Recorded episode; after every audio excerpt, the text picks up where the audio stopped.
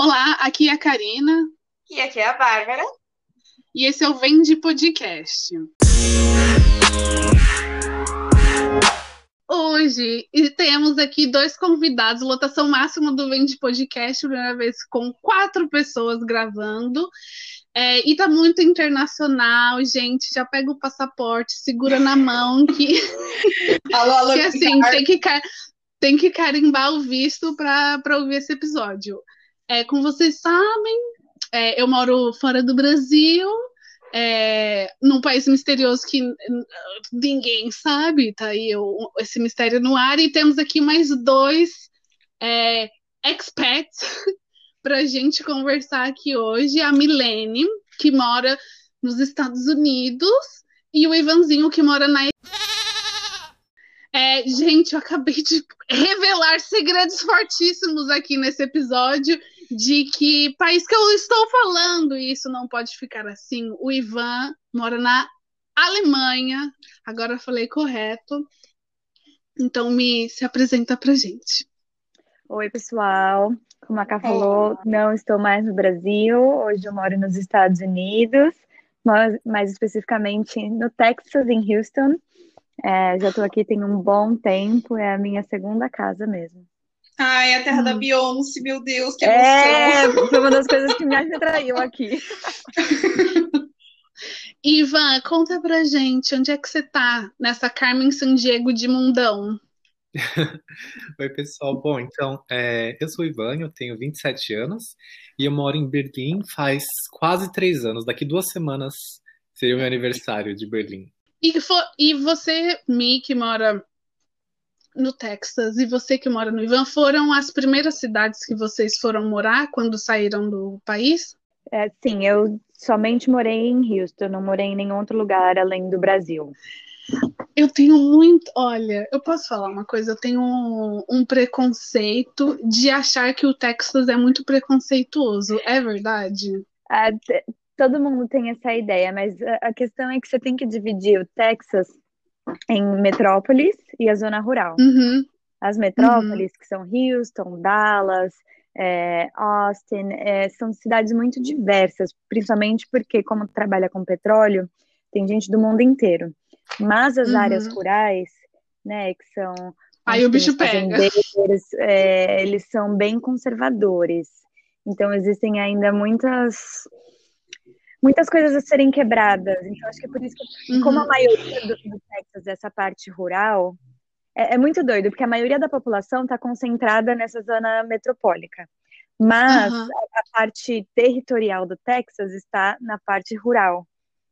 Uhum. Então, todo mundo tem essa visão, sim, mas da, da parte rural. Mas eu, particularmente, não tive muito contato com esse pessoal por, por estar numa metrópole, mas sim, tem, uhum tem essas áreas, sim, tem essa impressão. Uma coisa que eu queria saber de vocês dois é por que que vocês vazaram? Tipo, deu um estralo? é, qual o motivo? Só estudar, depois eu vou voltar? Ou eu quero literalmente criar raízes aí no país que vocês estão? O que que motivou? Assim, o meu motivo é por causa do presidente, mas assim, o que, que motivou vocês? Então, é, já respondendo as duas perguntas numa só, eu dei uma flertada com a Alemanha a, já antes. Então, eu fazia faculdade no Brasil, eu fazia engenharia química. Errou! É, é, bons tempos, nem tanto. É, e aí, a minha faculdade tinha bastante parceria com faculdades francesas e alemãs, então era bem comum na minha faculdade, eu fiz poli, né? Era bem comum o pessoal ir ou para Alemanha ou para França. E entre essas duas, eu, sei lá, por algum motivo eu achei a Alemanha mais interessante. Isso era Consciência Sem Fronteiras? É, não só, mas também. Hum. É, bons tempos, bons tempos. Bons tempos. É. Saudades de uma Sim. volta. Ah, é, algumas parcerias que eram da minha faculdade mesmo, com faculdades alemãs e, e francesas, porque Alemanha porque é referência em engenharia, eu diria, e França porque o sistema educacional universitário brasileiro, pelo menos de engenharia, é muito parecido com o francês.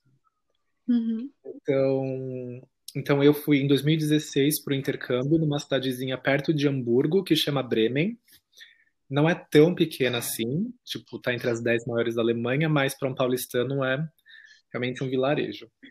Uh, eu fiquei um ano lá, depois eu voltei, me formei e vim para Berlim. E aí você, você foi para trabalhar? Ou você foi fugido? Porque eu fui meio fugida, eu vim meio fugida.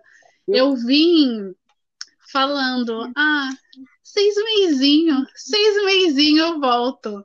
Eu tinha combinado comigo mesma, porque eu passei um período grande assim sem tirar férias, juntando dinheiro para viajar, porque eu queria estudar numa numa escola de marketing digital é, em um país, interrogação, que por acaso é o que eu moro hoje. E aí eu falei, ah, eu vou morar, vou morar não, vou passar duas semanas em Roma, que eu não tiro férias esses anos todos, juntando dinheiro e tal. E aí eu pisei em Roma, eu falei, eu nunca mais quero sair desse país na minha vida. Eu quero ficar aqui para sempre, quero morar aqui, quero me casar com um prato de risoto.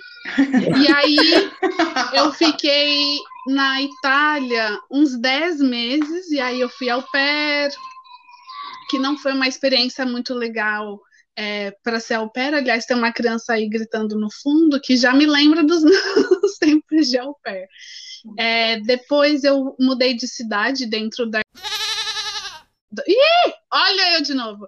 Mudei de cidade dentro, dentro da Itália. É, e porque eu, eu queria.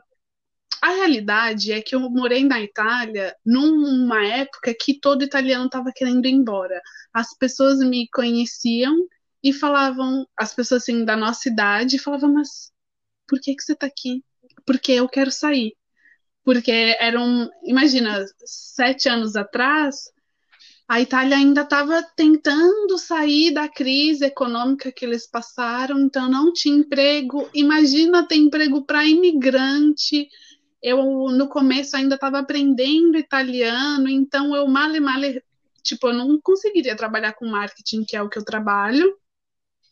E, e, e nem com coisa tipo servir mesa, que eu fiz muito tempo no país que eu moro hoje, porque eu não tinha nem o vocabulário ainda para ter essa dinâmica. E aí eu fiquei lá, a Itália não quis me amar, e aí eu tive que sair e, e moro onde eu moro hoje. Então eu acho que não foi fugida, fugida que eu fui do Brasil, mas eu fui tão sem plano que quando eu vi eu fui ficando, quando eu vi eu fiquei, quando eu vi agora eu não sei se volta. Vocês acham que vocês voltam? Eu vou, eu vou falar um pouquinho da minha experiência, porque eu, eu, não sei se isso aconteceu com a Cal ou com o Ivan, mas eu vim como au pair também, nos Estados Unidos, e o au pair aqui é um uhum. pouco diferente, porque você já vem direto para casa da família que você acordou lá no Brasil. O acordo que você, então você já conhece. Ah, você fez aquele programa de isso, au mesmo. É porque uhum. aqui o au pair, ele é um programa regulamentado pelo governo, tem um visto específico para vir de ah. au pair, então é, é bem específico.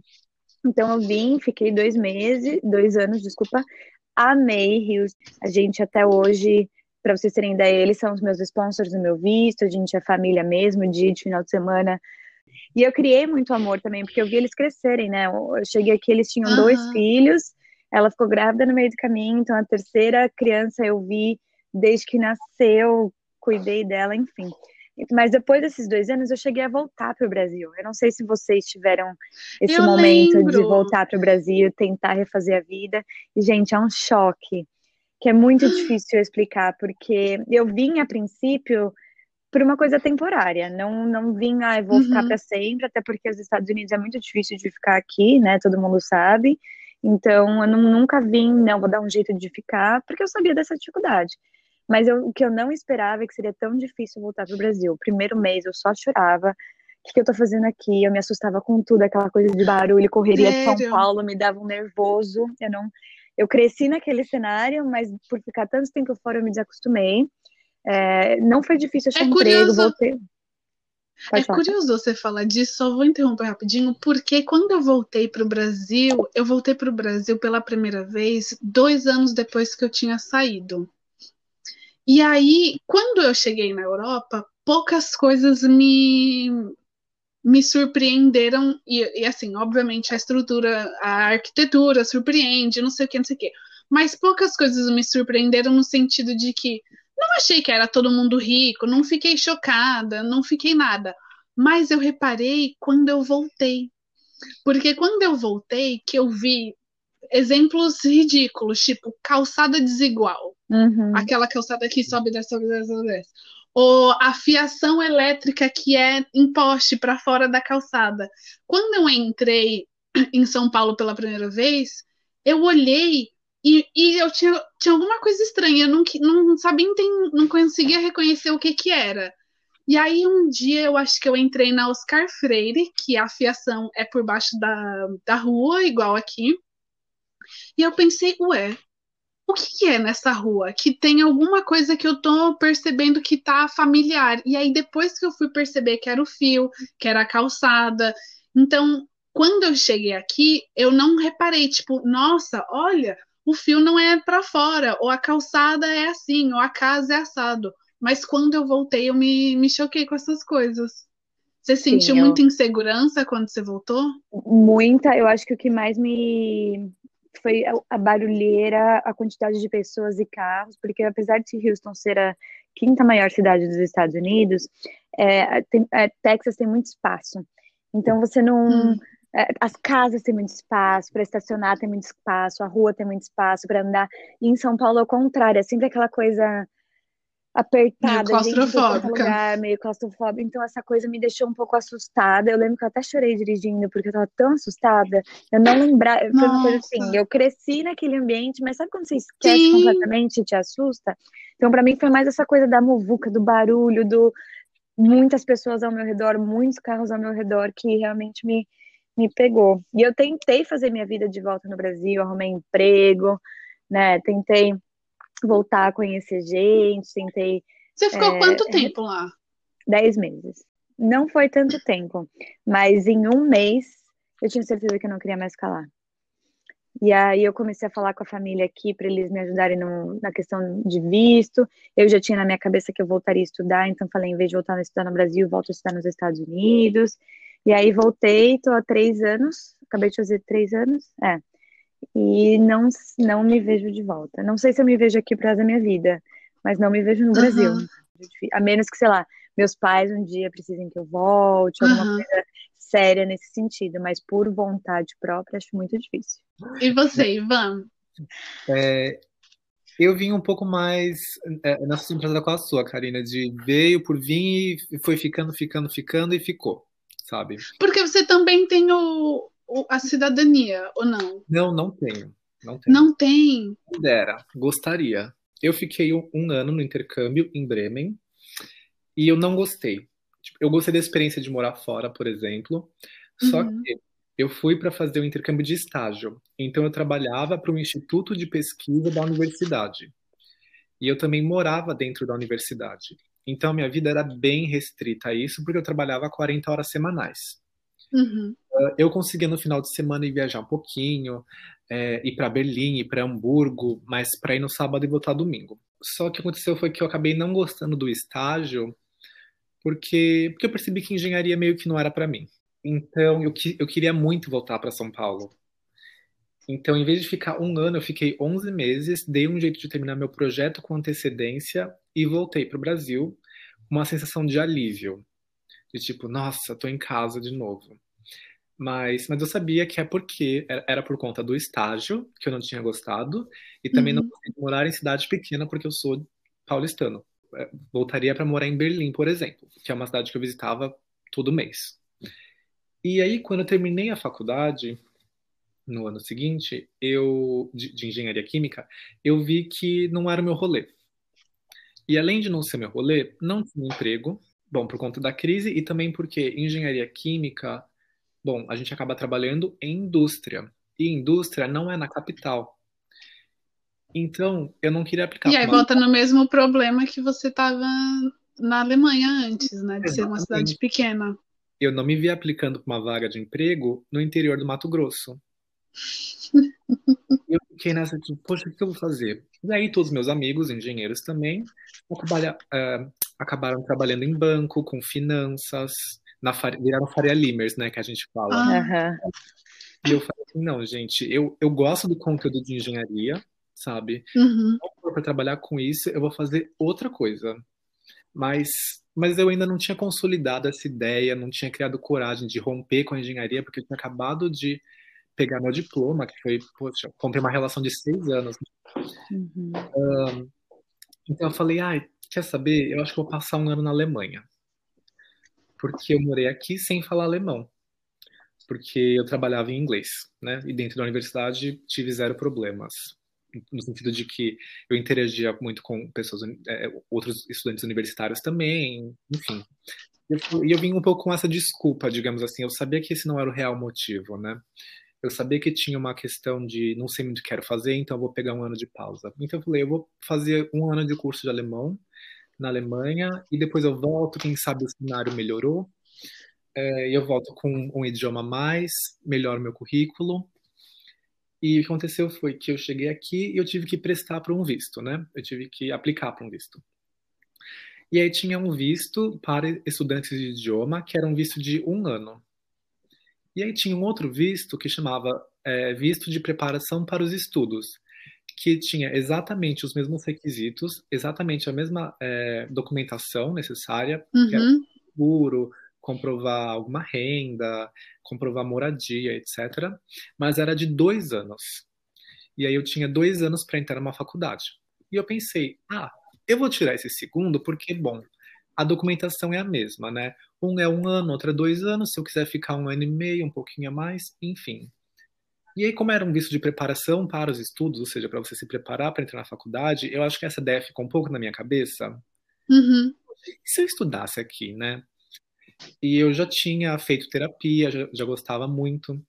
É, e eu lia a respeito. Eu meio que estudava engenharia na faculdade, na minha casa eu lia livro de psicologia e sonhava assim, tipo, ai, um dia quando eu tiver 50 anos e for bem rico, eu vou fazer psicologia só por diversão, sabe? E como foi 2018 que eu vim para o Brasil, no final do ano, Bolsonaro ganhou, a situação econômica não melhorava, a situação política não melhorava, pelo contrário, né, piorava assim exponencialmente. É, e eu me via cada vez mais uh, adaptado à Alemanha. Cada mês que passava, eu me sentia um pouquinho mais em casa e ao mesmo tempo eu não me via voltando para engenharia. E aí eu falei, poxa, eu vou prestar para psicologia aqui. E aí, no começo de 2019, eu prestei, passei e estou estudando. Como eu estou fazendo, como eu tô fazendo um curso superior aqui, né, faculdade, eu quero fazer, eu quero ser terapeuta, que é uma carreira que a gente pode fazer depois, exige, tipo, assim, 10 anos de estudo. Uhum. É, eu não me vejo muito voltando para o Brasil. Estudando aqui, eu tenho muita facilidade em conseguir um, um visto permanente, uma residência permanente ou até mesmo uma cidadania alemã, né? Sim. É, a única coisa que, em que eu penso eventualmente, e aí tá lá, são assim, as minhas ansiedades e tal, uhum. é de eu ter muita dificuldade em fazer uma carreira como terapeuta por conta do idioma, né? Porque uhum. para um terapeuta, o, a, a fala, a língua é uma ferramenta. Então precisa ser muito bom. E por mais que meu alemão seja bom, eu, como um bom ansioso, como um bom neurótico, tenho aquelas fantasias de que nunca vai ser bom o suficiente para alguém querer ser atendido por mim. Aí, nesse caso, eu volto para o Brasil mesmo e você psicólogo lá. Mas, enfim, né, gente? Vamos ver. Ainda tem muito tempo de estudo pela frente. Eu queria pegar um gancho no que ele falou com relação à qualidade de vida e linkar com o que a gente estava falando antes, do choque de ter voltado para o Brasil e essa relação da qualidade de vida. Uma das coisas que, que mais me chocou, e eu não lembrava também, é aqui, por exemplo, eu era babá, ganhava super pouco, gente, eu ganhava 200 dólares por semana, mas por morar com a família não tinha muito custo né, de nada. Mas não 200 dólares por semana não é uhum. nada, tá? E ainda assim eu conseguia viajar, conseguia comprar coisas, conseguia ir no mercado fazer a festa. E eu voltei no Brasil, voltei a trabalhar, ganhando um salário até ok, e o dinheiro não rendia. Era sempre Exato. pagando conta e vivendo no, no, mínimo e no básico. Então, quando ele falou de qualidade de vida, me lembrou também essa questão do choque que eu senti quando eu voltei para o Brasil. Realmente, a qualidade de vida é melhor e o custo de vida também é muito inferior ao Brasil. E foi uma das coisas que mais me chocaram também quando eu voltei. O dinheiro rende muito mais. Eu é muito passei, doido. Eu fui, é, eu fui ao pair aqui, eu fui ao pair na Itália, não gostei muito, e eu fui ao pair aqui e tenho uma relação muito boa com a família, é o que você falou, são minha família aqui. e depois eu fui garçonete um tempão. E o que me deixava assim indignada é que no Brasil eu trabalhava com marketing, uma empresa que era uma reconhecida e eu não tinha grana para morar em uma casa que não fosse com os meus pais. Uhum. E aqui eu, quando eu era au pair, eu morava com a família, mas depois como garçonete, eu ganhava o salário mínimo do país e eu morava sozinha, pagava minhas coisas, foi com esse dinheiro que eu viajei, que eu fui para o Brasil, que não sei o que. É, era é exatamente isso, sobra. E esse conceito, claro que eu, eu não queria ficar 20 anos trabalhando como garçonete, então por isso eu também passei por um processo aqui de estudar. Eu fiz um pouco dessa reflexão que vocês fizeram, porque a mim também mudou de, de carreira, né? Sim. Quando, quando você escolheu esse, esse teu curso novo aí. Eu fiz mestrado aqui e aí eu pensei, será que eu mudo? Porque é isso, a gente é tão novo. O que, que, que eu sabia quando eu tinha 16 anos e assinei lá o meu Enem? Pelo amor de Deus, não uhum. sabia nada. Hoje já não sei, imagina com 16. Até, é. até hoje eu não sei se a minha profissão é que eu quero. É. E morando fora, eu acho que você talvez se dê essa liberdade de revisitar essas decisões que você fez antes, né? Eu sempre quis fazer psicologia, né? Que é o que eu estudo hoje. Meu pai não deixou na época, porque ele né? Isso faz o quê? 10 anos atrás, quando eu estava pensando na faculdade. Mas você fez publicidade? sim, eu fiz publicidade. Seu pai achou que publicidade! Coitada, né? Inocente. Adora a risada. Eu fiz publicidade também. Inocente, né? Quanta inocência. Mas ele, na verdade, a ideia do meu pai não era nem só questão financeira, mas era também o tabu envolvendo a psicologia. Ele falava: você vai se formar hum. com 22 anos de idade, quem quer ser atendido por uma terapeuta de 20 anos de idade que mal sabe da vida? Sabe? Hum. Né? É, é uma profissão também que as pessoas espelham maturidade, espelham vivência, não só a questão acadêmica. E na época eu fui, e assim, eu amei estudar o que eu estudei. Foram umas questões da minha vida pessoal que se um dia vocês também fizeram um podcast sobre trabalho social e coisas assim, a gente pode falar, porque eu comecei uma ONG no Brasil que me fez Ai, ver. linda. Que me fez ver que eu não queria trabalhar por trabalhar, que eu queria trabalhar realmente com um sentido, com um propósito. Um propósito. E eu tinha na minha cabeça, eu vou voltar a estudar, seja no Brasil ou nos Estados Unidos. Mas, como acho que o Ivan comentou, mesmo se eu voltasse um dia para o Brasil, ter um, um, um diploma estrangeiro pesa muito mais do que ter um, um diploma do Brasil, né? E aqui também, uhum. se eu quisesse ficar com um diploma daqui, eu consigo emprego, consigo muito mais coisas do que se eu tivesse estudado eu, o que eu estou estudando hoje no Brasil. Então não foi nem só a questão de estar fora e me questionar novamente o que fazer da vida, mas a, acho que a gente vai ficando mais. O que é tão novo para escolher o que a gente vai fazer para fazer a nossa vida que é quase cruel. Que essa vivência num todo de morar fora, de ter vivido outras coisas no Brasil também, que me fez perceber que não, não, não vou viver para fazer a gente dinheiro. Vai ficando, é, a gente vai ficando mais seguro de tomar as decisões que decisões, a gente quer tomar. E uhum. sempre quis.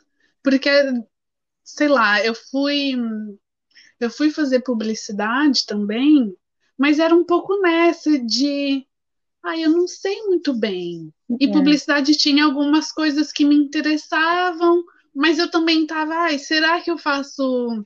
Eu estava entre umas coisas muito nada a ver, tipo, ah, vou fazer. Não sei se eu faço publicidade, medicina ou arquitetura.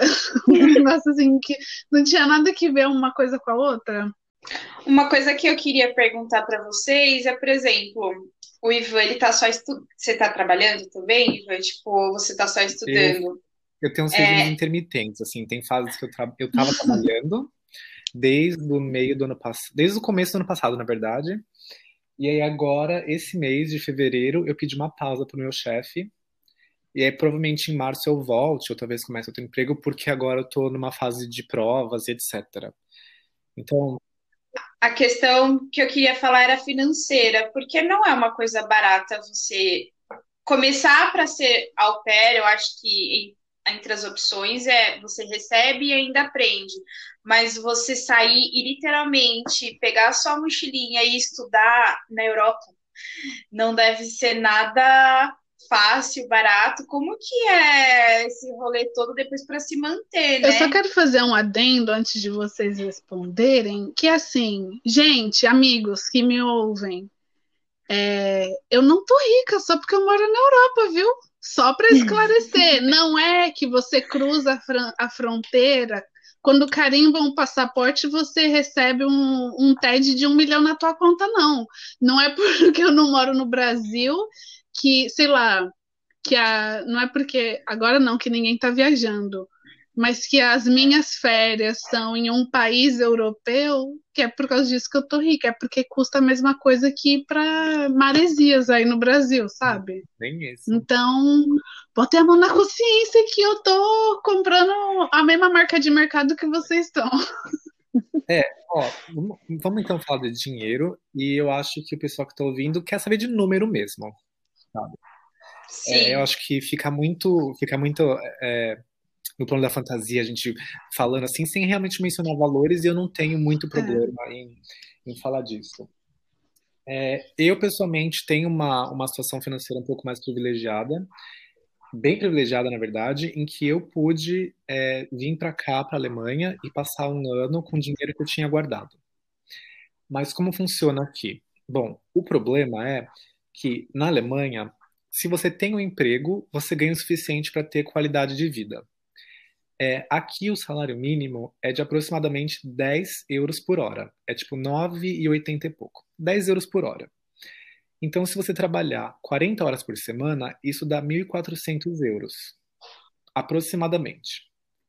Uh, eu gasto, em condições normais de temperatura e pressão, eu gastava aluguel e tudo uns mil euros por mês. Agora, na quarentena, que a gente sai menos, com, consome menos, é, enfim, gasta menos dinheiro, tem mês que eu, chego, que eu gasto 800 euros. E claro, que se a gente pensar, poxa, 800 euros são quase 5 mil reais. É muito dinheiro. Mas a gente tem que pensar que são 800 euros em um país em que o salário mínimo é 1.400.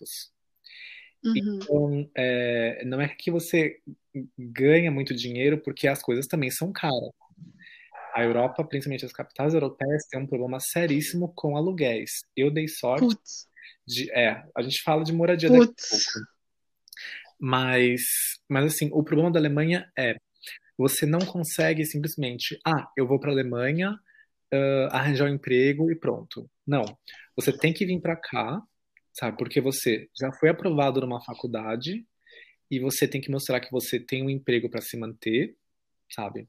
Ou você veio para cá porque você casou com um alemão, ou porque você foi transferido pela sua empresa. Mas se você quiser vir para cá sem ter algo específico para fazer, você já tem que vir com o dinheiro.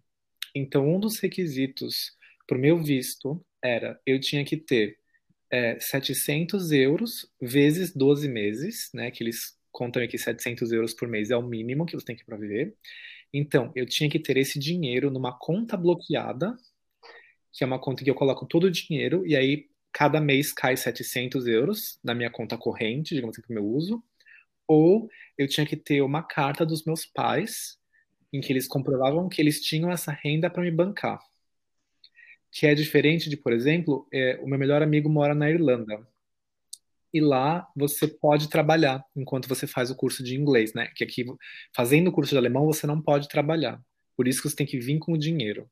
Na Irlanda, por exemplo, você poderia ir para lá, uh, pagar, é, comprar um curso de inglês e arranjar um emprego para você ir uh, pagando e se sustentando, né?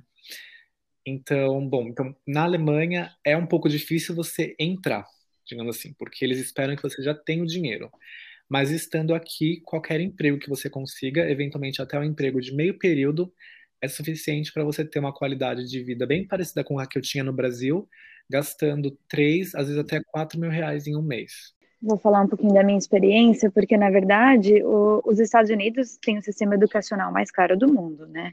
Estudar hum. aqui é um absurdo. E eu não entendia o quanto até eu realmente ter tomado essa decisão e chegar aqui. Depois que eu cheguei aqui, que eu falei, meu Deus, o que eu fiz?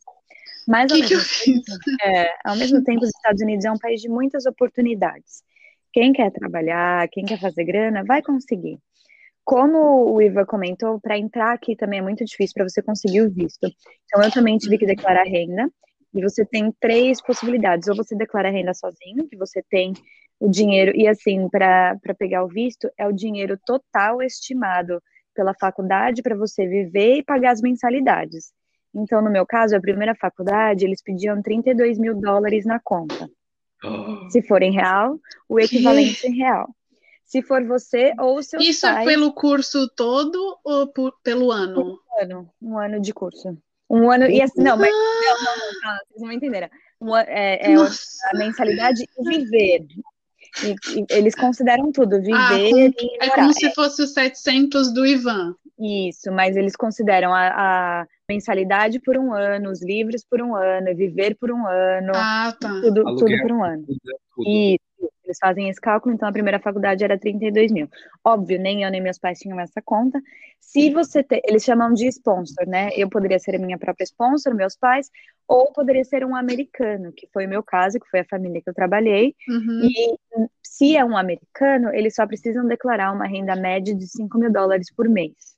Uhum. Nessa segunda faculdade, porque também nos Estados Unidos, eu não sei se isso tem na Europa, tem divisões de faculdades. Tem o que eles chamam de community college, que é o que eu fiz primeiro, que são as faculdades dos pobres, que é hum. super barato, você faz cursos básicos, mas você não pega o bacharelado. Aqui nos Estados pega Unidos, os dois primeiros anos de faculdade aqui são matérias genéricas, é inglês, é ética, é uhum. é álgebra, umas coisas mais genéricas. E você se forma nesses dois anos, você pega um, o que eles chamam de associate degree, que é uma coisa que a gente não tem equivalente no Brasil.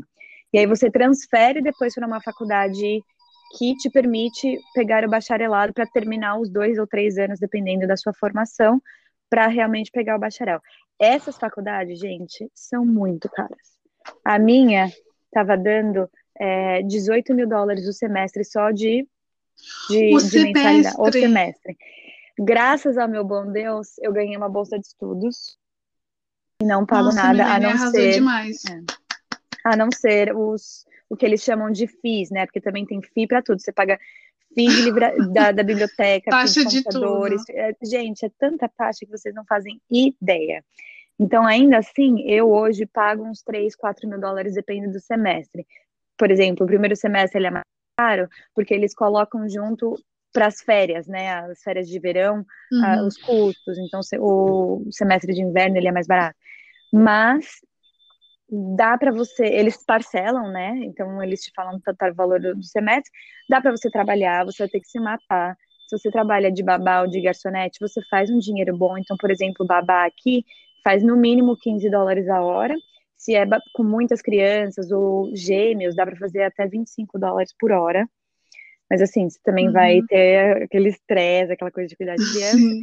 E garçonete, eles não, tem, não fazem muito por hora. Mas os Estados Unidos têm uma cultura muito grande da gorjeta. Da gorjeta. E o dinheiro que eles fazem em gorjeta é, gente, é muito forte. Principalmente se é num restaurante mais fino, uma coisa mais assim, galera consegue ter uma qualidade de vida muito boa como garçonete ou, ou, ou garçom. Uhum. Então, é caro, mas, como eu falei, é um país que te dá muita oportunidade também de, de fazer dinheiro. Mas a gente não tem autorização de trabalhar como estudante, tá? nos dois ah. últimos anos de faculdade, eles podem autorizar você pegar um, o que eles chamam de CPT, que é um estágio que não pode exceder 20 horas por semana e a faculdade tem que aprovar, porque tem que ser algo relacionado à faculdade, então, como se fosse um estágio.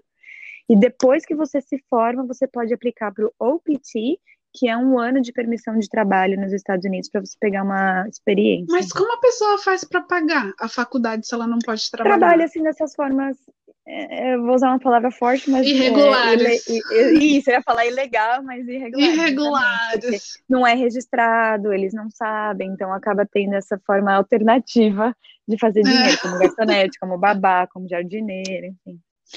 Uma questão que eu queria saber de vocês é assim: vocês começaram os estudos universitários aqui no BR, né? E uma coisa que é meio é, piadinha aqui entre a gente. Aqui, americano, por exemplo, não entende nada de geografia, história, eles só pensam no dele. E assim, eu queria saber essa diferença. É, a, a universidade aqui no Brasil, e aí, realmente tem, porque eu sei que pelo menos no ensino médio aqui a gente aprende de tudo, sobre tudo, sobre o mundo inteiro, e pelo menos uma base que a gente sabe é que nos Estados Unidos é um pouco mais limitado. E na universidade, porque assim, às vezes a gente tem que se especializar para poder literalmente fazer a nossa função como profissional. E aí, como que funciona isso? Também, tipo, tem o basicão, você tem que fazer isso, é tá pau a pau como profissional, ser psicólogo aqui no Brasil e ser psicólogo aí é a mesma coisa? É, como que é essa? Nossa, é... A cara do Ivan tá maravilhosa. Eu, vou, eu vou explicar como funciona aqui, vocês vão ficar chocados o caminho que é para você ser um psicoterapeuta. É, bom, aqui você primeiro faz um bacharel de psicologia, que são de três anos. Depois é um mestrado de, em psicologia também. Uh, inclusive tem que ser em psicologia clínica, não pode ser, por exemplo, em psicologia do trabalho, que são mais dois anos, então totalizando cinco, igual no Brasil. Ah, tranquilo, né? Errado. Porque, mesmo com o mestrado em psicologia clínica, você pode, por exemplo, trabalhar em um hospital fazendo diagnóstico, você pode trabalhar em clínicas psiquiátricas, mas você não pode, você não é terapeuta, né? É, então, vamos explicar um pouquinho aqui. O psicólogo, gente, ele tem várias áreas de atuação. Ele pode ser um psicólogo que trabalha numa escola, pode ser um psicólogo criminal, é, pode ser um psicólogo que trabalha com RH, ou pode ser um psicólogo clínico, ou seja, que, da área da saúde, no caso, saúde mental. E aí ele pode ser um terapeuta, que é aquele que vai atender o paciente, né, um a um, pode ser terapia familiar, enfim. Uh, e para você ser terapeuta, você tem que fazer um curso depois do mestrado, um treinamento, uma formação de psicoterapeuta. Essa formação ela dura de 5 a 10 anos. Então, 15 anos estudando, é isso, uhum. gente? E essa foi uma escolha que, que você fez na sua vida. Uma escolha consciente. Excelência, é diferente.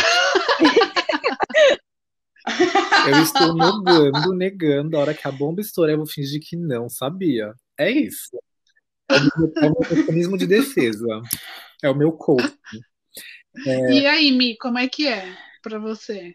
É, eu vou responder duas perguntas em uma, porque eu vou pegar o gancho do que o Ivan falou e a pergunta dela da questão do, do americano, dessa piada de não saber geografia, de como que é a educação. Então, para vocês entenderem um pouquinho o sistema educacional aqui, eles saem do colegial, né, do, do high school, e eles vão para esses dois anos de faculdade que eu comentei no começo, que são uhum nada mais do que matérias de colegial, mas eles chamam que é no nível de faculdade. Então você vai ter história, você vai ter aula de governo, que eu acho uma coisa muito legal, que eu acho que deveria ser implementada no Brasil, uhum. porque eu aprendi todo o sistema governamental dos Estados Unidos, sei como as leis são feitas, sei tudo, e estadual.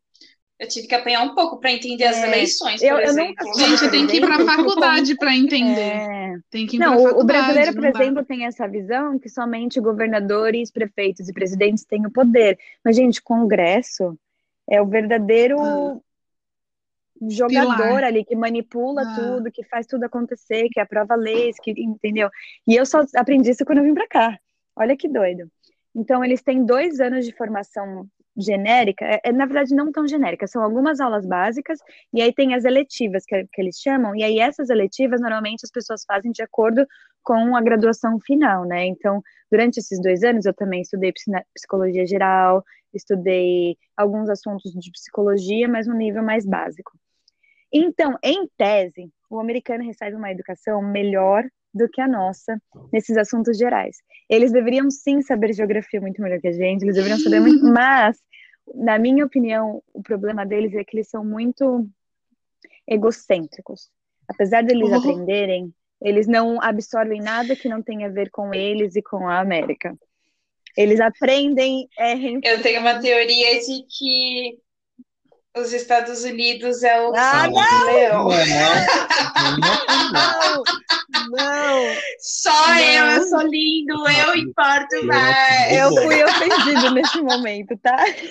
Os dois, para quem tá ouvindo, os dois convidados são leoninos. É, são leoninos. E eu tenho uma um estereótipo de americano na minha cabeça, que é esse americano de Ai, é, que país você queria viajar? Flórida. Sabe esse tipo de americano? É. Não, eles têm muito isso. Eles acham que a capital do Brasil é Buenos Aires, eles acham que a gente fala Que- espanhol. é, ou se todo não é Buenos mundo Aires, aqui é Rio também de Janeiro. acha. É. É. Ou se é Rio de Janeiro. Eu categorizo esse americano como um americano que, que grita USA, USA. Eu acho que esse é um americano meio, meio jock, sabe? Que assim, ah, eu Sim. jogo futebol americano. É, Pra- deixa eu só pro- fazer a conexão com o Uhum. que o, o Iva estava falando. Aqui também a questão do, do psicólogo também é assim. Aqui, psicologia é visto como uma área da saúde. Você não é psicólogo sem ter PhD, sem ter doutorado. Tá? Você não pode ser chamado de psicólogo sem ter esse doutorado. Você é ou o counselor, né, que a, a Ká comentou em Sim. algum momento, ou o terapeuta. É, você saindo do bachelor, do bacharelado, você não pode atender cliente, você não é considerado um psicólogo, você não é nada. Você faz o masters, e depende do masters também, que é o mestrado, você pode começar a trabalhar como counselor, como um terapeuta, mas você vai fazer muito menos que um psicólogo, e va- vai ser somente considerado para. Você não pode fazer diagnóstico. Ele comentou que lá já poderia fazer diagnóstico, por exemplo. Você não pode só com mestrado. Você pode trabalhar com coisas mais amenas. Para diagnosticar tanto é, depressão, ansiedade, como coisas é, mais sérias, como esquizofrenia, bipolar, ou é, autismo, essas coisas, somente psicólogo e psiquiatra. Né? É somente por, por serem considerados questões de saúde, somente doutores podem fazer essa diagnosticação e tratar. Então, se uma pessoa é, é- é diagnosticada com depressão, por exemplo, é, ela não pode fazer a te- terapia semanal como terapeuta ou como counselor. Não, tem que ser com um psicólogo que é doutor, que tem PhD. E aí o tempo de estudo também vai mais ou menos o que ele comentou, de 10 a 15 anos, porque o bachelor você pega. Uma coisa legal dos Estados Unidos é que você controla a sua graduação. Eu, por exemplo, estou me formando em três anos e meio, o que normalmente as pessoas fazem em cinco.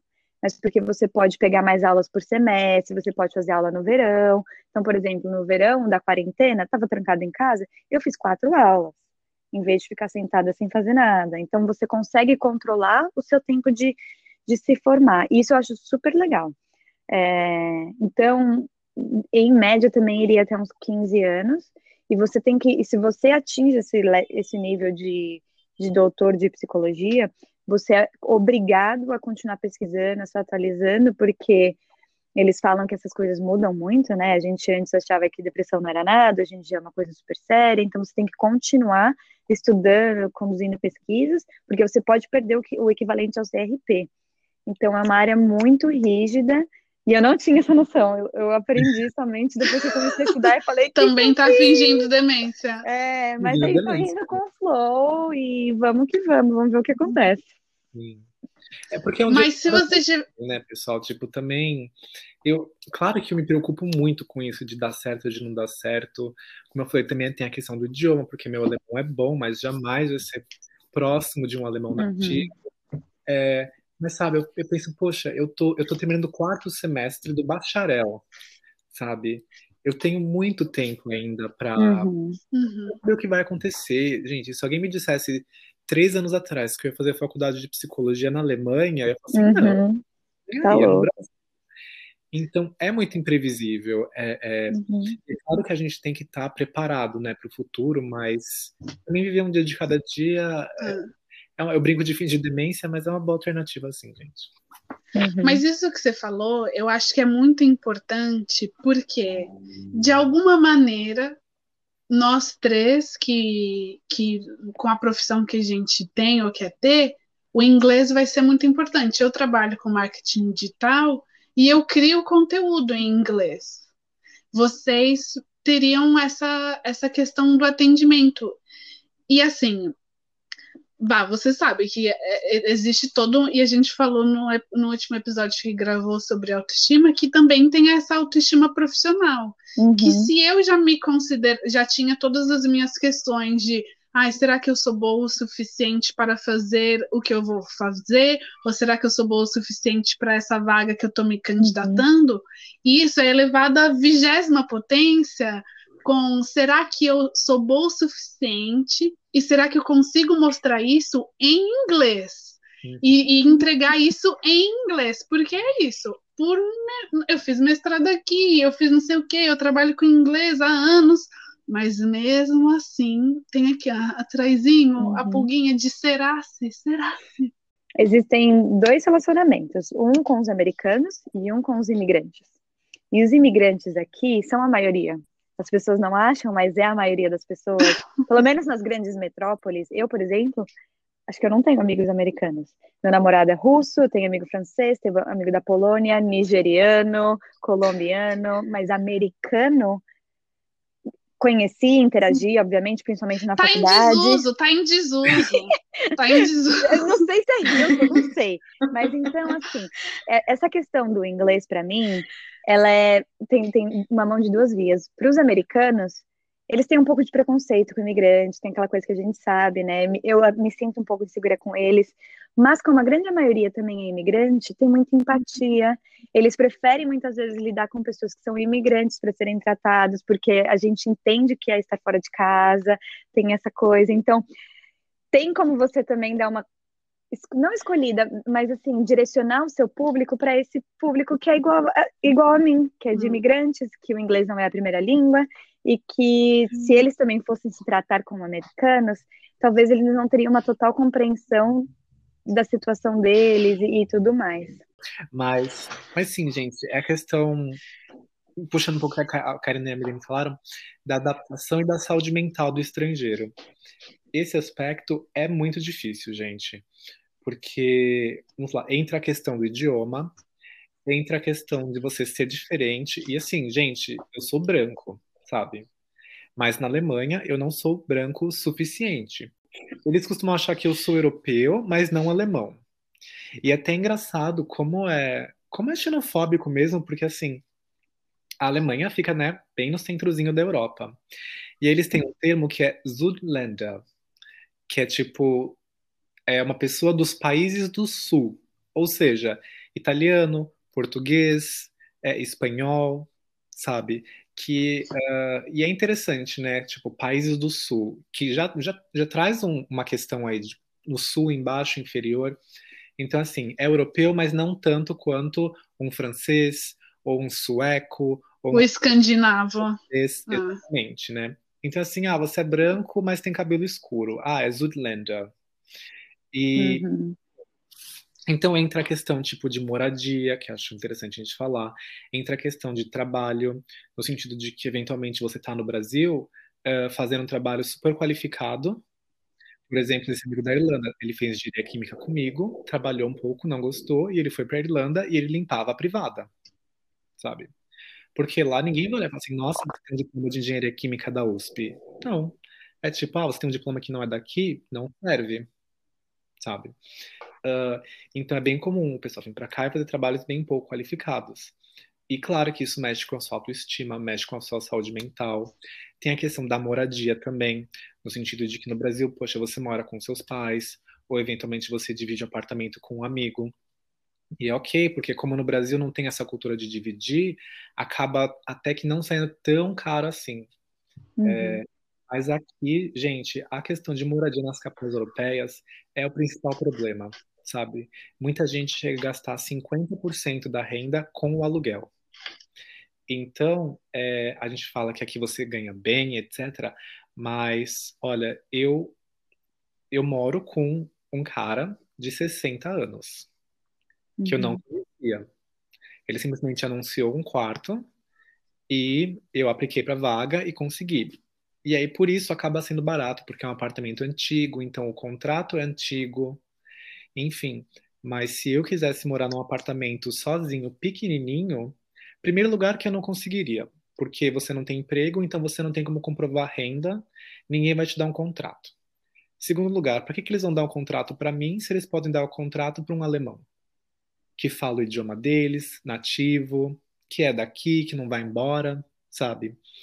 Enfim, mesmo assim, é, um apartamento pequenininho custaria uns 700 euros, que já seria metade do que você ganharia trabalhando full time, sendo que você não pode trabalhar full time sendo estudante, ganhando salário mínimo. Ou seja, você meio que pega o que tem, gente. Eu morei primeiro com um cara de 50 anos que não limpava a casa, pegava lixo da rua e acumulava. Ai, gente, eu posso interromper? Por que, que o gringo é tão sujo? Por que, gente?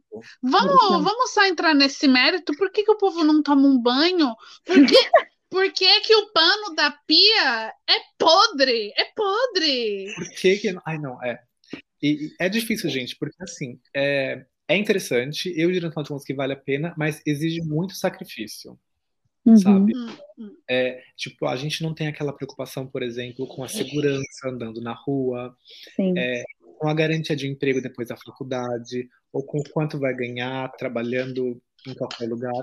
Mas a gente passa uns perrengues assim que, que você não tem no Brasil, porque você realmente vira meio que um cidadão de segunda categoria, sabe? Uhum. É.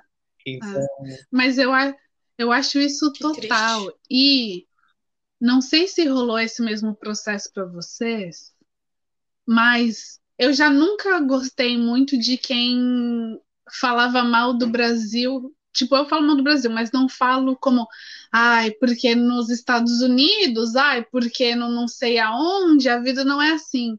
E morando fora, eu percebo o quanto a vida no exterior é idealizada, romantizada, uhum. que é tipo, ai, é mil maravilhas, que a saúde Sim. pública, nossa, gente, olha, porque o SUS é uma bosta, a saúde pública. Gente, aqui você quebrou teu bracinho, foi no pronto-socorro, você paga para sorrir. Você paga para sorrir lá dentro, tá? Então, assim, vamos calando a boquinha. Você chama. É, aqui onde eu moro hoje não, mas eu fiquei um tempinho na Suíça, lá você chamou a ambulância, você paga, tá, meu amor? Você uhum. te bota a mão no bolsinho e você paga pela ambulância que você, que você chamou, e eu tô falando de tipo 5 mil francos pela ambulância. Eu lembro que quando a Karina veio para o Brasil visitar a gente aqui da última vez, ela veio fazer todo, todo o check-up dela no BR, dermatologista, ginecologista. Eu falei, que que? É. Estava na Europa, por que, que você veio aqui? E aí, a, o que a gente mais. O que ela falou, cara, vocês, a gente tem o SUS, entendeu?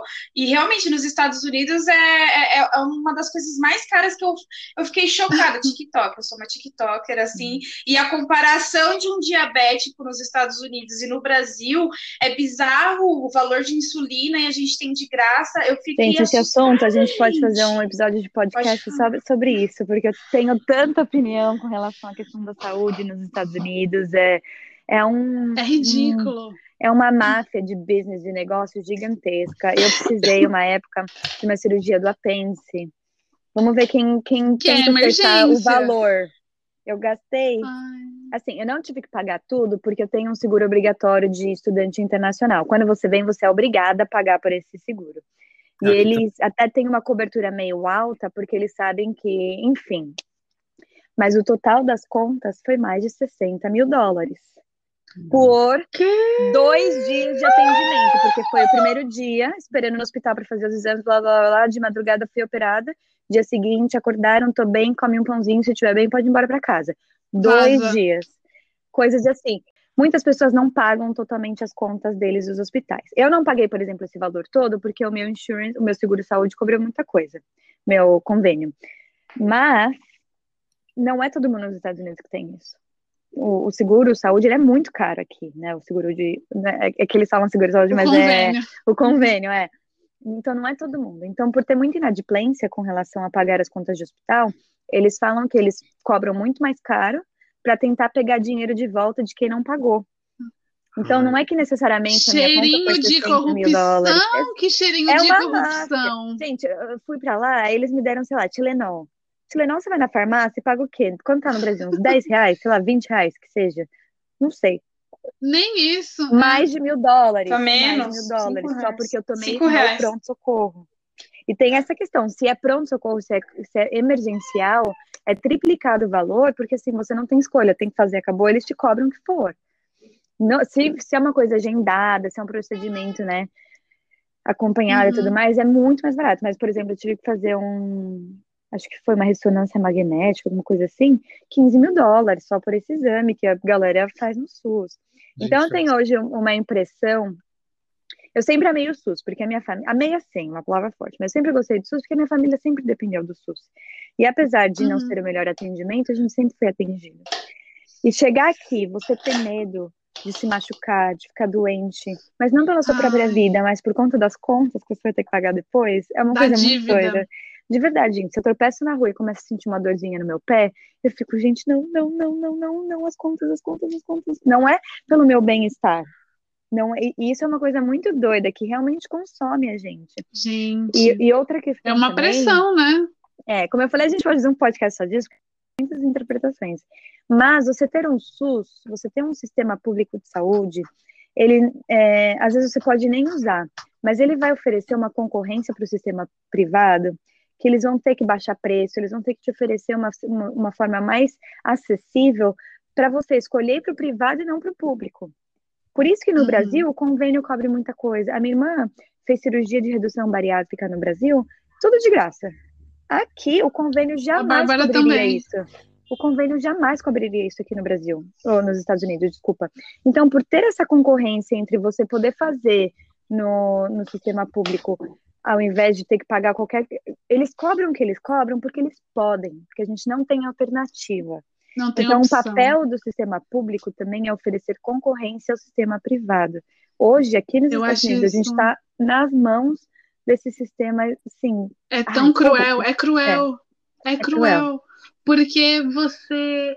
Nossa. Porque é exatamente isso que eu, que eu vi em alguns dos relatos que eu li a respeito disso é esse desespero de eu não posso adoecer, ou de saber que você está doente e não procurar ajuda porque você sabe que você não vai conseguir bancar depois. Toda a relação do americano com essa questão da doença é muito doida. Outra coisa que, que é um exemplo para mim dessa relação deles, deles cobrarem caro e tudo mais, é que quando você faz um contrato de trabalho, é, eles te dão uma quantidade de sick days, que é o que eles chamam de dias doentes que você pode tirar por ano. Sim.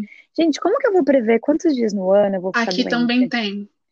Aqui é, também é, tem. é, uma relação com doença aqui que eu não consigo entender. Ah. Aqui tem lugar que não paga por, por dia, por sick leave.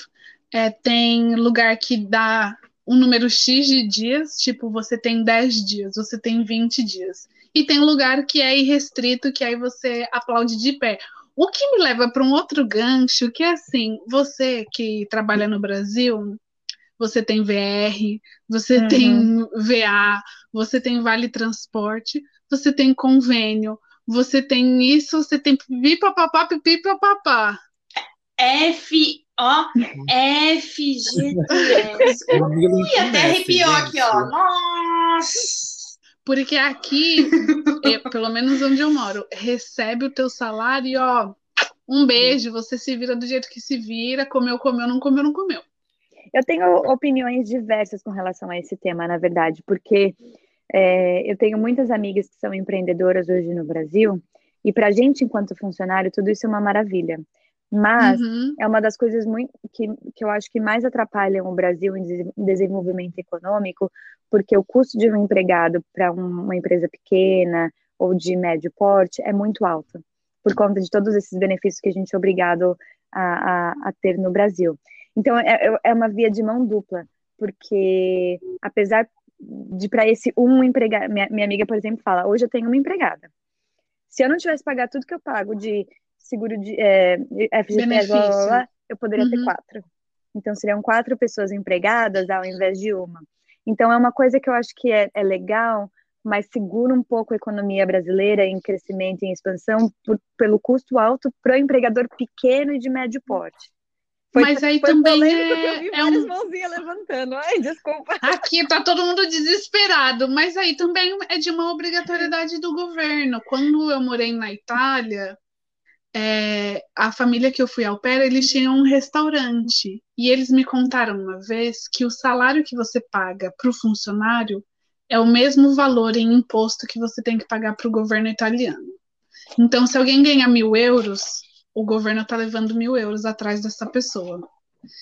Então, para eles, era surreal a ideia de ter um benefício, de ter qualquer coisa. Era, era o que você falou, de horas irregulares. A gente te paga 20 horas a semana aqui, a gente te paga aqui meio muqueado para não ter que pagar para o governo. Então, eu acho que cai muito na responsabilidade do que o governo cobra desse, desse empreendedor, desse dono é, de empresa. o que eu tenho a dizer em relação à Alemanha, aliás, sobre isso em relação à Alemanha, é que assim, uh, eu não sou um expert em economia, mas o que, o que parece que faz o, o país funcionar é a distribuição de renda. Uhum. Porque, assim, exemplos com números, gente, como eu falei, uma pessoa que trabalha é, num trabalho sub, é, subalterno, né? Eu acho que todo trabalho é qualificado, né? Eu acho que não existe trabalho não qualificado, mas mais subalterno, ganhando salário mínimo, ela vai receber tipo 1.400 é, e, e acho, acho que não paga imposto, salário mínimo, não tenho certeza. Uh, eu tenho um amigo, por exemplo, que ele já está nos seus 30 e tantos anos, uma carreira belíssima, trabalha com TI, informação, pós-graduação, etc. E ele ganha 5 mil euros por mês. Só que ele paga 2 mil de imposto. Uhum. Então ele fala, na minha conta cai 3 mil euros por mês. Ou seja, é só, só entre aspas, o dobro do que um salário mínimo. E ele é um profissional super qualificado, de uma empresa grande, como eu disse, formado, pós-graduado, fala inglês, etc. É, então, qual que é a ideia aqui? Qual é a ideia? Qual e quais são as consequências, né? A ideia é que todo mundo ganhe mais ou menos a mesma coisa. Porque o que acontece? O dinheiro fica em circulação. Qual o sentido de você no Brasil? Né? A gente ter bilionários lá guardando dinheiro e gente pobre que não tem o dinheiro, às vezes, para comprar um produto de uma empresa que esse bilionário poderia vender, sabe? Gente, acho que esse ano o país voltou a estar tá no mapa da fome. Eu não sei se vocês têm consciência dessa, desse okay. dado, porque assim, isso é um retrocesso. E, e, o que você falou, Ivan, é um negócio que me, me irrita de tal maneira, porque a gente tem 42, 43 bilionários no país.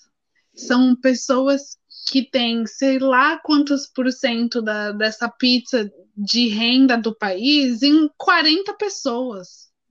Enquanto o resto, aqui onde eu moro também é um pouco assim, a gente paga 40%, é, varia de, de 32% a 45%, dependendo do quanto você ganha, porque mais você ganha, mais taxa você paga. Uhum. Porque tem essa, essa mentalidade também de não, não tem como existir alguém muito rico sem existir alguém muito miserável. Sim. É, a quantidade de dinheiro num país ela é mais ou menos, claro, a economia cresce, mas não existe nada que, cresça para sempre, né, gente? Então é bem isso. Se alguém tem muito dinheiro, é porque alguém tem pouco dinheiro. E, e então a ideia aqui é que tipo, é, por exemplo, aqui quando uma criança nasce, ela ganha o que eles chamam de Kindergeld. Geld é dinheiro, Kinder é criança, né? Que é de mais ou menos 300 euros. Até quantos anos? Por mês. Por mês. Eu quero que uhum. vocês tentem adivinhar até quantos anos você ganha Kindergeld. Dois anos. Dois anos, Milene? Dez? Eu chutei 21. 21. Eu acho que é 18, mas. Milene! Mas, eu, eu, na verdade, vi uma coisa assim também. Se você fizer faculdade, você ganha até 24 anos Kindergeld.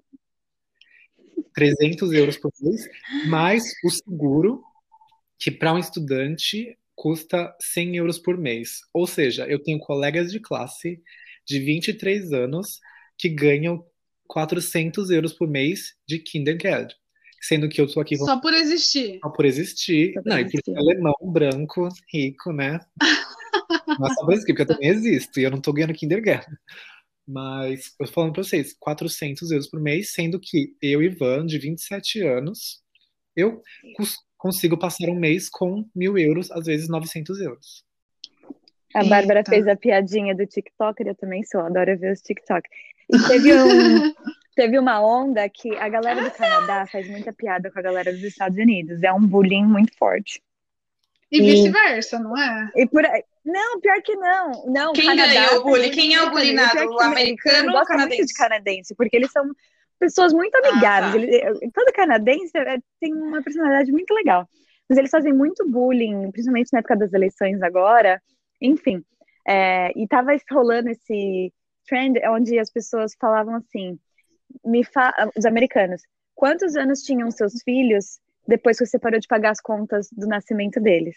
E o- E o que me lembrou foi isso que o Ivan falou. No Canadá e na Alemanha, as pessoas recebem dinheiro por ter filho. E aqui você recebe dívidas e contas para pagar que, que por 10, 12 anos, porque realmente é absurdamente, de ca- absurdamente caro, porque você teve filho. É um custo já desde antes. Aqui, por exemplo, eles não fazem ultrassom mensal por conta do custo. Não, mas é engraçado porque o que a gente mais vê em filme, em série, é o pai americano juntando dinheiro enquanto a mulher tá grávida para pagar a faculdade. A gente não sabe nem se essa Sim. criança vai passar dos três meses. Tipo, É, Se fosse resumir muito, eu diria que assim, dizendo da minha, claro, esse é meu ponto de vista, da minha experiência, do país que eu tô morando, que é a Alemanha.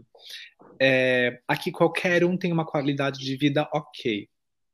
Uhum. Mas se você quiser ter grana, comprar um apartamento. Gente, comprar um apartamento assim. Não, sabe? Você não compra um apartamento na Alemanha, porque assim, ninguém consegue juntar dinheiro. Tudo é feito para você ganhar o seu salário e você gastar ele todo para o dinheiro ficar circulando e a economia rodar. Ninguém junta dinheiro. Então, assim, ninguém tem 200 mil euros para dar de entrada num apartamento que custe 500 mil euros, sabe? É, então, assim, comparado ao Brasil, a qualidade de vida daqui é excelente, mas tem um teto de vidro, assim, muito difícil de ser quebrado. De como eu falei, porque não é para acumular bens. não, A, a Não. coisa toda é não acumular bens. Sim. Aqui tem um negócio que acontece que casais voltam a morar com os pais para eles conseguirem juntar dinheiro para comprar uma casa, como família, sabe? Uhum. E isso para mim, primeiro que eu não tenho psicológico para voltar a morar com a minha família, indiferente se eu quero comprar coisa ou não. Eu não tenho emocional para isso. Quando meu pai, quando começou a quarentena, meu pai falou: "Ai, Karina, por que você não vem?" Eu falei: "Porque eu vou assin- assassinar todo mundo, e eu tô muito jovem para ir para eu vou ser presa." Não tenho risco é maior que. Covid, né? É, Corre não. Você esconda as armas brancas dessa casa porque eu não tenho condição. E aí, aqui, e- é esse conceito de. Porque não é que cada um vai para suas famílias, eles vão, como casal, morar na casa de uma das famílias deles. Hum. Isso, para mim. Não, enquanto eles Fazer um juntam puxadinho. dinheiro para sair dali. Só que se juntar dinheiro, anos, né? Mas assim, que nem aqui no Brasil, essa questão que o Ivan falou, não é para você juntar bens materiais, é muito difícil você comprar apartamento. Mas assim, eu sei que quando eu ficar mais velha, eu acho que eu nem vou ter aposentadoria com a situação atual do Brasil, né? E aí, tipo, se você não juntar bem, você vai trabalhar até o último dia da sua vida, como, tipo, pagar aluguel pro resto da vida, você fica doente, você pode ter alguma coisa que acontece que você não vai poder trabalhar e se manter. Você tem que ter um, um FGTSzinho, uma aposentadoriazinha, né? Uma aplicaçãozinha para se manter aí. O meu Vamos viver flatmate agora. tem- ele vai fazer 60 anos agora. E ele é enfermeiro, que, que não é uma profissão muito. E ele ainda trabalha. Ele ainda trabalha. E não Hum. é muito valorizado aqui, porém ele meio que ganha ok, porque ele é chefe de uma equipe, né? Mas ele tá falando que ele vai trabalhar mais uns 4, 5 anos, até uns 5, e que o dinheiro que ele. Eu não sei quanto ele ganha, eu não sei se ele tá sendo exagerado, não sei. Mas ele fala que quando eu me mudei pra cá, ele quis morar comigo porque eu era brasileiro, porque ele tinha viajado pro Brasil e gostado muito e estava pensando em morar no Brasil porque a aposentadoria que ele ia ganhar aqui, ele falou que seria uma coisa assim que ele é se preocupar, essa semana eu tomo suco de laranja ou água, sabe? Então, segundo ele, é uma diferença muito significativa do que você ganha. Então, assim, são os prós e contras dessa distribuição de renda, né? O que eu queria falar é que eu acho que viver nos Estados Unidos é muito diferente de viver em qualquer outro lugar, porque os Estados Unidos é o berço do capitalismo e eles fazem isso de forma muito forte, muito imponente, né? Então, assim, essa questão que a Bárbara levantou, ah, você vai ficar velho, a gente vai precisar de uma aposentadoria e tal, a visão deles aqui é, como um país capitalista, é você tem que produzir dinheiro, né? Dinheiro e aquele capital é a sua responsabilidade como cidadão. E você se preparar para o futuro também é sua responsabilidade. Por isso que existem previdências privadas, investimentos. É, o, o, papel do governo, na visão deles, é facilitar você acumular essa renda. É o oposto, né? Hum. O acúmulo de renda é incentivado. Então, o que eles fazem é hum. abaixar imposto para você comprar uma casa. É, aqui também tem a questão que os estados eles são muito independentes. Então, por exemplo, o Texas tem imposto de, de renda, não, de renda, não, tem imposto de renda e tem imposto da casa. Colorado, por exemplo, não tem imposto de casa. É, então, cada estado tem o seu. Então, por exemplo, às vezes as pessoas saem daqui e vão para o Canadá se aposentar porque não pagam o imposto da casa. Né? Já que não tem renda entrando, não precisa pagar todo mês esse imposto. Enfim, muda muito de estado para estado, mas a, a, cabeça deles é assim: o papel do governo não é garantir o seu futuro, é garantir que você se organize para o seu futuro para que você crie filhos para os seus filhos te ajudarem e garantirem o seu futuro. O que é cruel, em certo ponto. É uma máquina. Se é você vê os, os, dados de depressão, ansiedade, obesidade, suicídio aqui só crescem, mas gera essa economia que é uma roda que não para de rodar e todo mundo tem emprego, todo mundo consegue fazer um dinheirinho, todo mundo. Então, assim, tem muita coisa ruim, eu sou muito crítica, eu tenho várias coisas que eu acho que, meu, são, assim, maléficos realmente, mas também te puxa para frente ao mesmo tempo, sabe? Eu acho que muito é, dessa questão de você ter que produzir e se garantir faz com que você não, não, não se acomode, sempre se tá bom, como que eu posso me reinventar hoje? O que, que eu posso fazer? Hum. Tem um, um, lado muito negativo, mas gera também uma coisa positiva pra gente continuar se motivando, assim, sabe? Mas a cobrança deve ser muito é forte, muito, é crucial, né? é crucificante, assim, é, é muito difícil. E existe também aquela coisa que, dependendo da família que você nasce, você já, já, já tem benefício, já tem privilégio. Já tá fadado que o Ivan falou diversas vezes, a questão do privilégio branco que você vê assim escancarado. Existe uma coisa aqui que é, eu não, não vou lembrar o termo agora que eles usam, mas famílias ricas que se formaram em faculdades boas, eles pagam um valor para garantir os filhos deles entrarem nessa faculdade. Então você vem de berço, é, você, hum. você não entra na faculdade por mérito, é porque os seus pais têm dinheiro, as casas que os, os seus pais compraram e te deixaram vão te beneficiar no futuro. Então aqui tem muito disso, você deixar o legado para os seus filhos é muito estimulado e é uma competição e é, uma coisa de doido. A gente pode falar um dia também de como eles criam as famílias, as crianças aqui também, porque com 5, 6 anos de idade, a criança já faz futebol, leitura, xadrez, não sei o que lá, porque estão preparando esse cidadãozinho para ser o, o, o, seguidor dessa onda de produzir, de ser o melhor. O sucessor de, da herança toda. É, né? é, é, bem cruel, realmente. Assim. E você chegar como imigrante nesse, nesse ambiente onde você já está 50 passos para trás, é uma coisa muito doida, porque você tem que estar sempre ali se provando e fazendo mais, hum. sempre você vai estar atrás, inevitavelmente. Gente, o papo tá muito bom e a gente decidiu gravar um outro episódio com o Ivan e com a Milene. Então, até semana que vem a gente se vê já já. Um beijo.